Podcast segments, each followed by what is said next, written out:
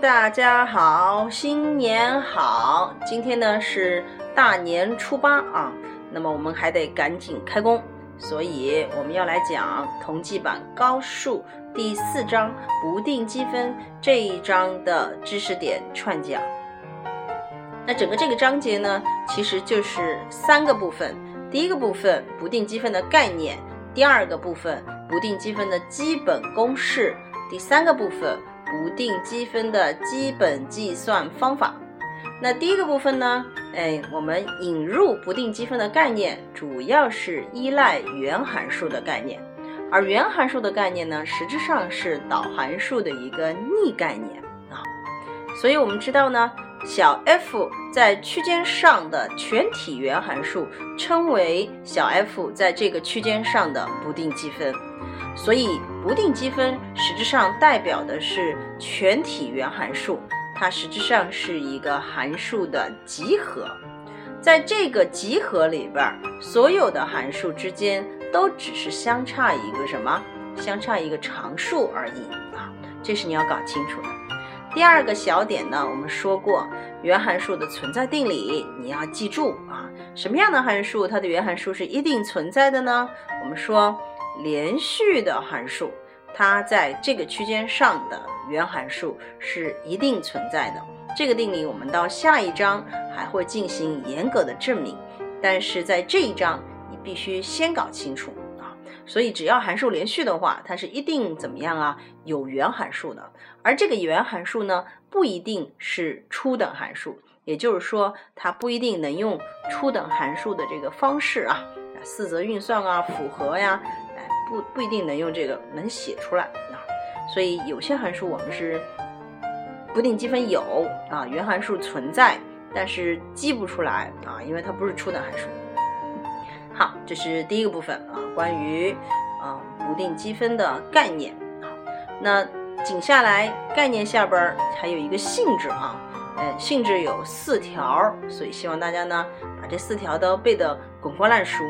而这四条能够充分的体现，哎，我们所说的这个莱布尼兹的这个不定积分的积分符号的优越感啊，哎，我们说不定积分它这个积分的符号是什么样子呢？是一个拉长的 s 和一个 x 的微分 dx 的一个组合，是吧？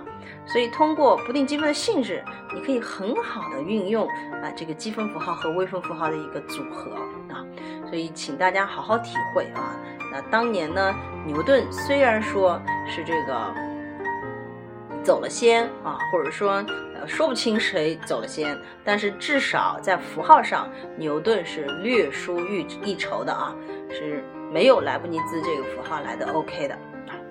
好，第二个大部分我们讲的是这个不定积分的计算公式，那么这里边的基本公式是要求大家都能够背下来的，尤其是复杂的。啊，比如我举个例子，a 平方减 x 平方的倒数，它的不定积分怎么算？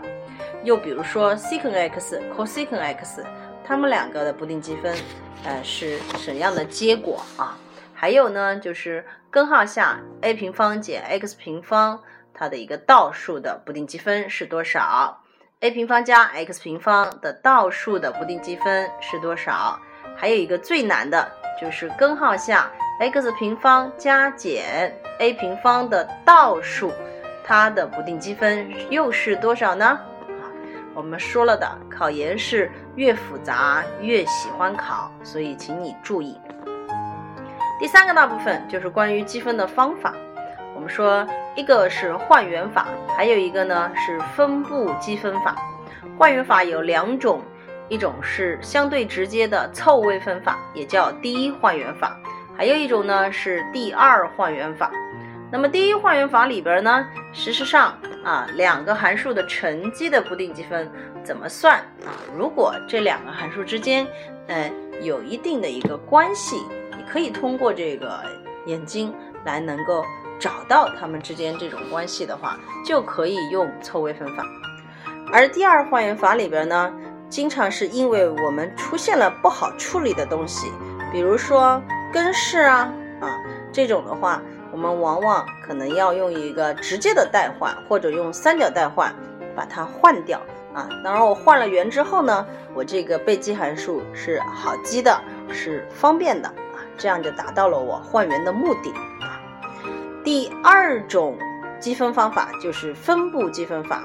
分布积分法呢，我是反复强调了的，不管是在计算上还是在证明上，它都有它非常好的一个结果。所以分布积分法它的公式，我们一起来背一下啊，它是比较对称的。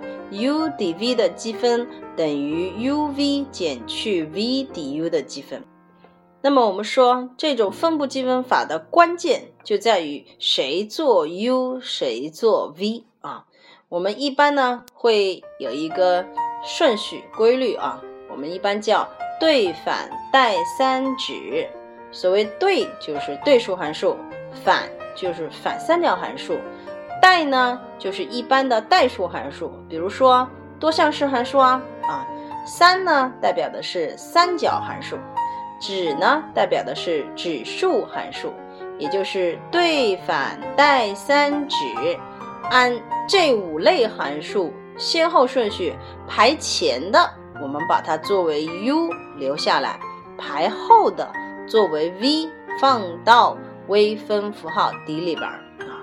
听懂了吗？啊，对反代三指，一般这些都是有效果的。我们不是说每次都有效果啊，但是多数情况下就是对反代三指这样一个情况排序。我们来选择怎么来算。好，嗯，整个我们就把哎不定积分的一个主要内容讲了一遍啊，还是比较简单的。这章呢，希望大家哎能够把计算弄熟练就很好了。而真正的这个理论部分，或者说定积分和不定积分的一个呃桥梁定理，这个呢都在下一章里边才有讲啊。那今天呢，我们就讲到这儿。希望你呢好好复习，今年能够有一个好彩头、好开头。拜拜。